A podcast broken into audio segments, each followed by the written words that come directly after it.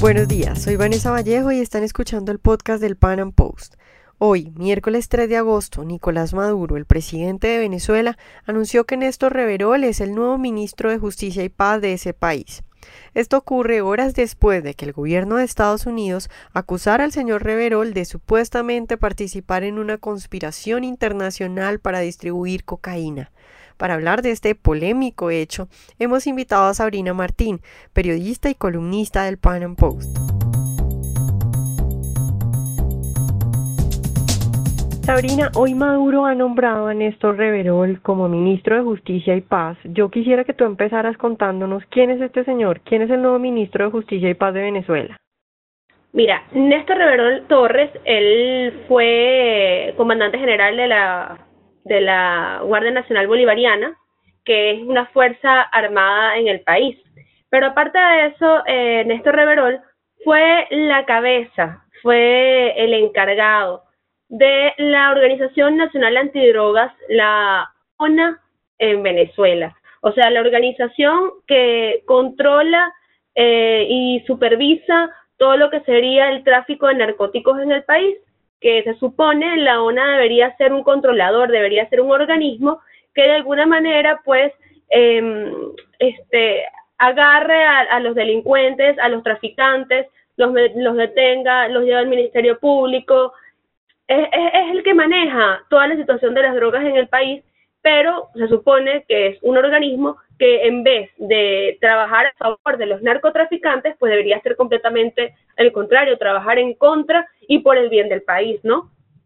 Él es Néstor Reverol, que ahora es ministro de Relaciones Interiores, Justicia y Paz. Néstor Reverol, aparte, es eh, recientemente nombrado como ministro de Relaciones Interiores, Justicia y Paz. Pero esto sucede horas después de que Estados Unidos lo acusara supuestamente de participar en una conspiración internacional para distribuir cocaína. Una persona que fue la cabeza de la Organización Nacional Antidrogas hoy es denunciado en Estados Unidos por la justicia estadounidense como un, importante, una clave, un funcionario importante, clave para el tráfico de cocaína hacia Estados Unidos desde Venezuela.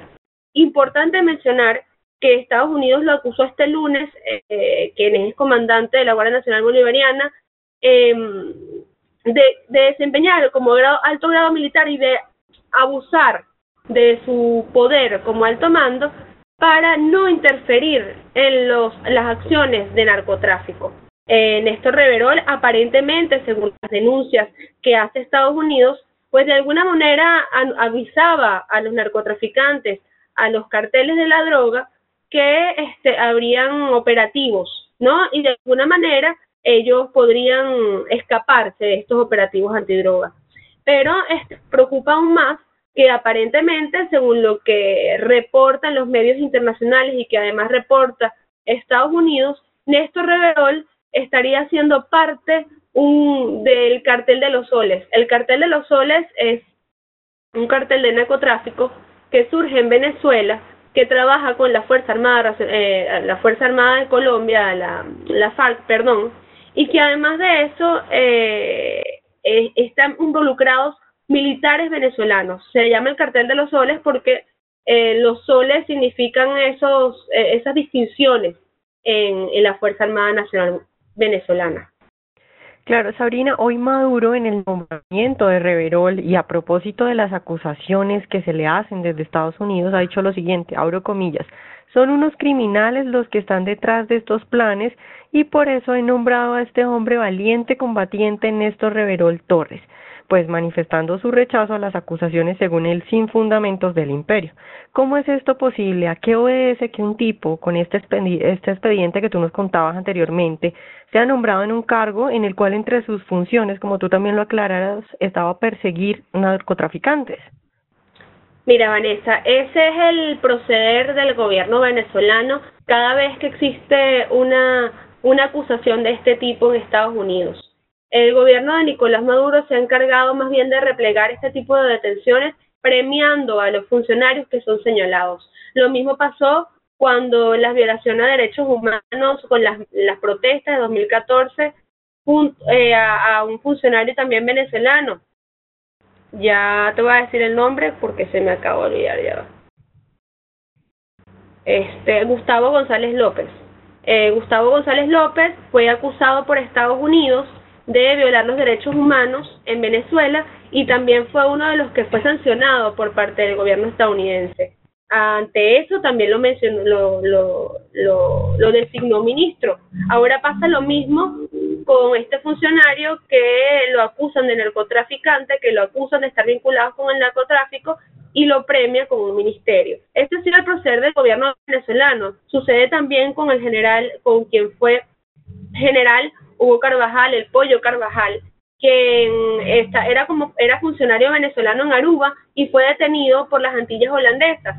Resulta que cuando fue detenido por narcotráfico también por estar vinculado con ese tema, eh, lo, detuvo el Interpol por unas horas, resulta que el gobierno de Nicolás Maduro envió una comitiva y pues lo dejaron libre, pero aparentemente le sacaron información.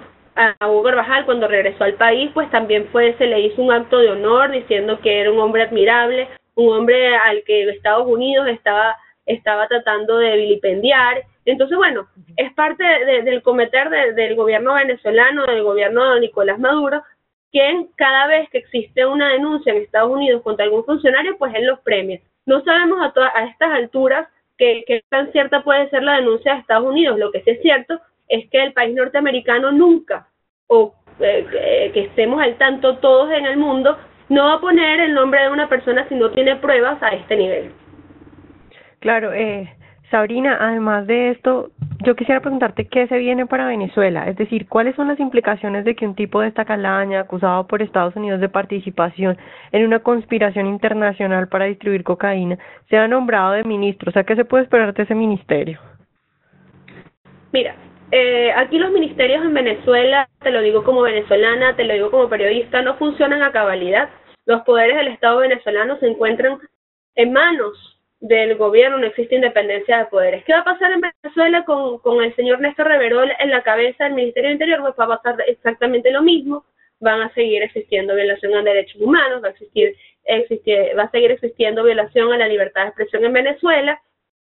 El señor Néstor Reverol está imposibilitado de salir del país, porque al salir del país con esta denuncia pues puede ser detenido, así que de alguna manera pues eh, ya sabemos que se mantendrá en Venezuela.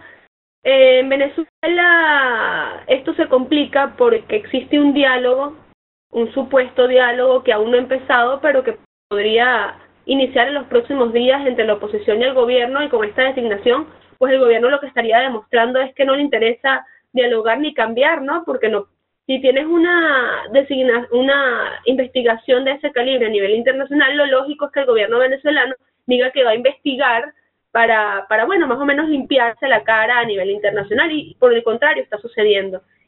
Eh, sucede también que la Organización de Estados Americanos está todavía en discusión lo de la Carta Democrática en Venezuela, pienso yo que de alguna manera esto podría interferir en la decisión de muchos países a la hora de votar y tomar decisiones sobre el país, ya que no debe ser bien visto a nivel internacional que el gobierno de Nicolás Maduro coloque al ministro Reverol, a Reverol como ministro, sabiendo que está siendo investigado a nivel internacional y que puede ser detenido en cualquier parte.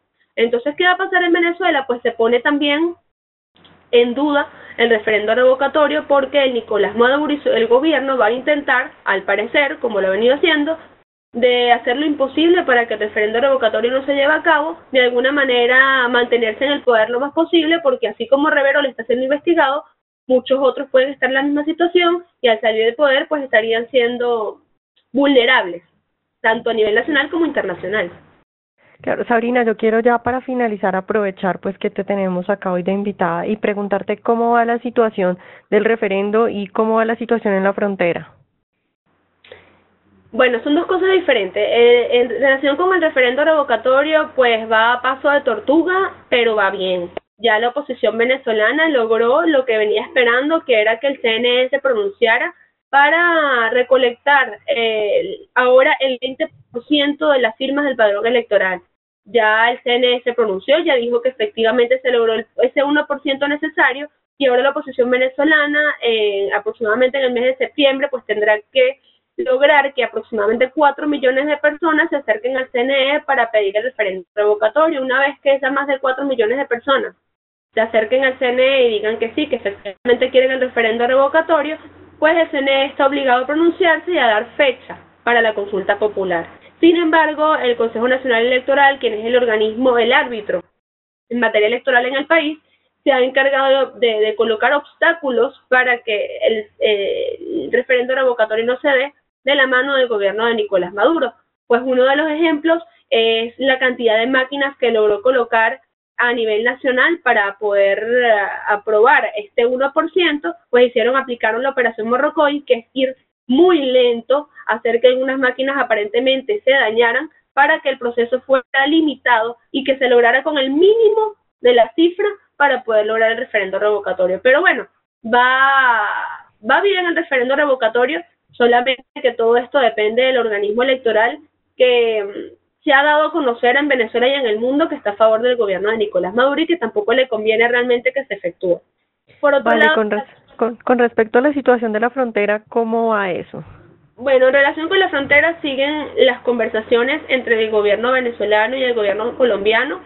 Eh, hasta ahora no ha habido avances, más allá de, de lo que fueron las dos aperturas pasadas de frontera, en la que, por cierto, se denuncia que por lo menos 100 venezolanos diariamente cruzan hacia allá para poder quedarse y salir de la crisis venezolana. Pero no ha habido avances más allá de las conversaciones.